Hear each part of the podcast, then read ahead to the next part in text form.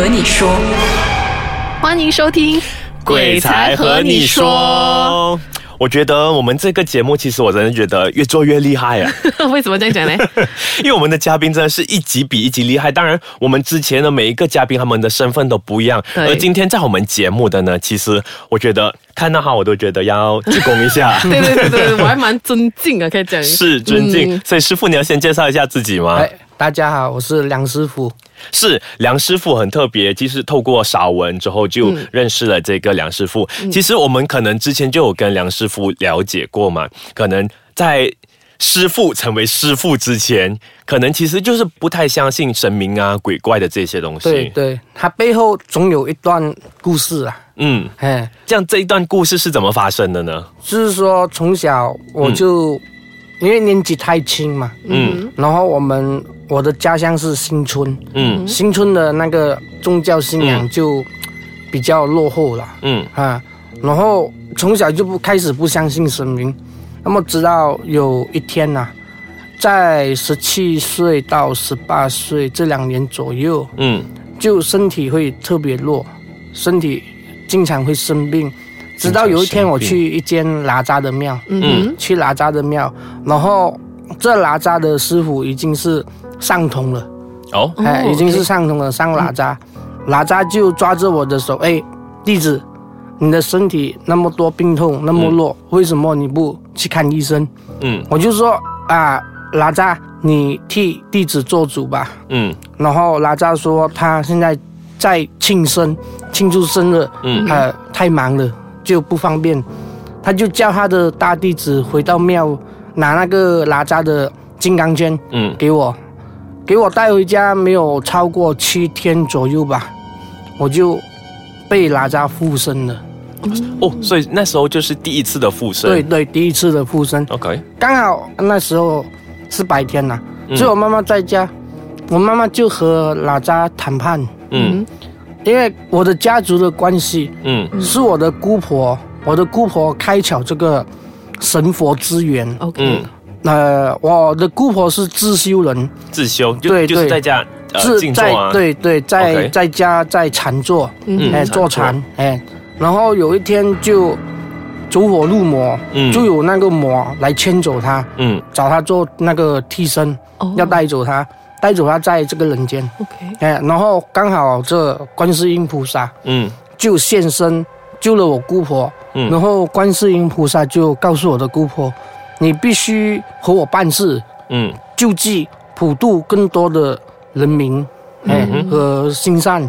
我的姑婆就不要嗯，不要转回去这个道教，嗯。我姑婆就一直在修行这个佛教，嗯，直到我这一代，哦，所以就是我这一代。姑婆那一代就是没有没有完成这个使命，直到你这一代。所以说是由你去完成了这个对哦对。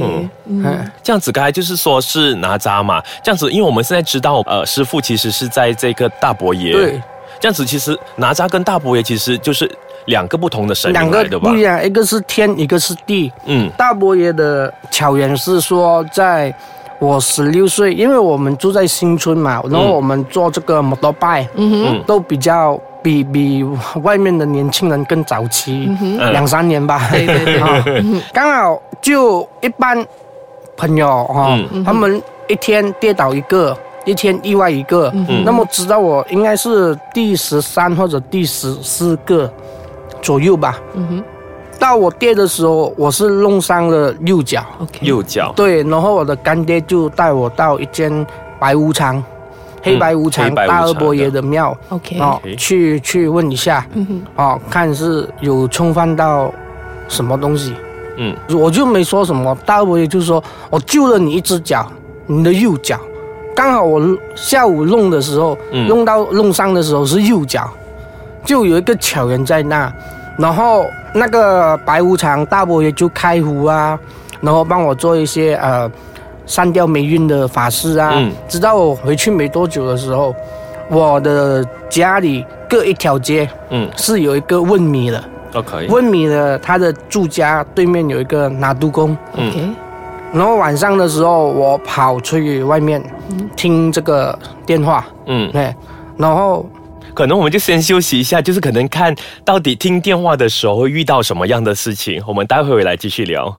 哎呀，现在我还是要必须讲一讲啦，是不是很久没有听到我声音了嘞？应该有四集没有听到我声音了。为什么我消失那么久？其实我就是去找了这位梁师傅。是他要去修行，所以刚才师傅就跟少文通过电话了。对，好像是跟你通电话这样。所以刚刚师傅去通电话的时候，呃，不是刚刚啊，他之前讲的那个故事，他去通电话的时候，他看到了什么呢？我出去通电话的时候，刚好那个问米的嗯，家对面是一个拿督工，对，拿督工他刚好一个巧人之下啦，让我看见黑白无常，黑白无常。对，他是现身那一种，一个个子高高的哦，然后还有个个子比较矮的，比较胖的。嗯，那时候我还不确定是影子还是是那个真的是一一一个一个神明 OK，啊。然后等我回神的时候，我才发觉到他们原地不动。嗯。我那时候才感触到是黑白无常现身，因为之前我是不相信神明嘛，对，嘿，就家里有拜神，可是我们不会拿拿香去烧的那一种，嗯。哎，甚至有什么事情我们都不会说求神明的那一种，对对。然后可能这个巧缘之下，我就相信了神明，有神明的存在。所以就是从这个时候开始就相信有神明的存在，而之前哪吒的话就是有曾经第一次的所谓的上升，对，对，这样子，呃，黑白无常呢，他也是在后期在托梦给你啊，还是怎样的方式告诉你说你今天是需要帮我办事之类的？其实黑白无常，呃，嗯。他早前有让我托梦，嗯。让我发梦一些奇奇怪怪的梦境，甚至是那个梦境是被僵尸追的，被呃自己往生的亲戚、嗯呃先生找我的，还是怎么样？可是我就觉得可能是太累，或者是近期来的压力。直到有一天我睡觉，嗯我醒来的那个时间大概是早上七八点吧。嗯然后这个时间一醒来，我的感觉就是说，好像被人家牵着那个脚，被人家牵着那个脚，拉着拉着那个脚，嗯就很痛很痛很痛。刚好那个脚是右脚，哦，就是跟哦。刚才你说车祸，，对对，刚好那个脚是右脚。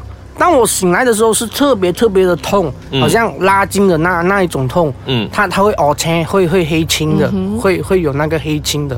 然后我就忍不住，我就打墙壁，嗯。打墙壁，一直喊，一直喊，一直喊，一直在那边斟酌。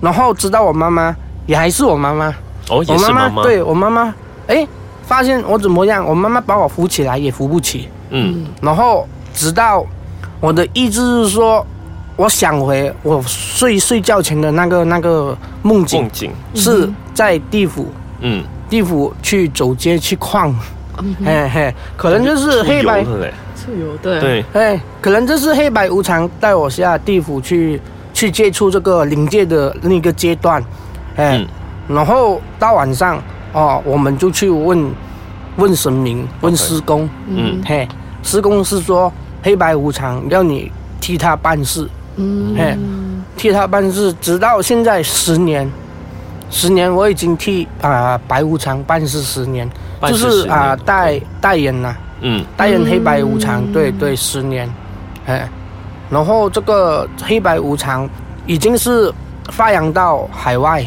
哦，哎，我们也有传承到台湾，哦，可能我们的听众或者是甚至我们有会有一些混淆的，就可能刚刚我们有听到大伯爷，不过我没有听到黑白无常，其实这两者是一样的东西，还是说可能是不一样？其实他们是两兄弟，黑白无常是黑两兄弟。白无常，是两兄弟，我们会称为大伯爷、二伯爷。嗯，大伯爷我们是白无常，白无白常，个子高高，然后他穿的那个旗袍是白色的。白色的，哎、嗯然后黑无常我们称为恶伯爷，OK，他的个子比较矮，嗯。比较黑，那个就是恶伯爷。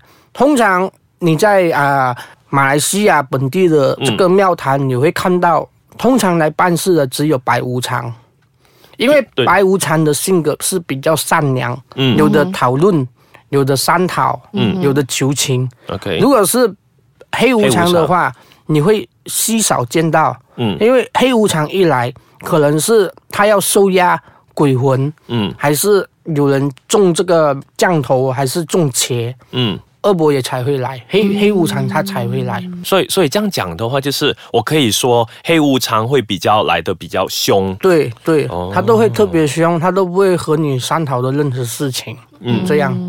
可能我们其实讲这样久，我我觉得我还没有把这个重点给讲出来啊。因为师傅其实今年才二十九岁而已，好年轻哦。这也是我接触过这么多师傅里面蛮年轻的一个，而且师傅其实还有很多很多很精彩的故事，所以我们这些精彩的故事呢，我们就要留到下一集再跟大家分享啊。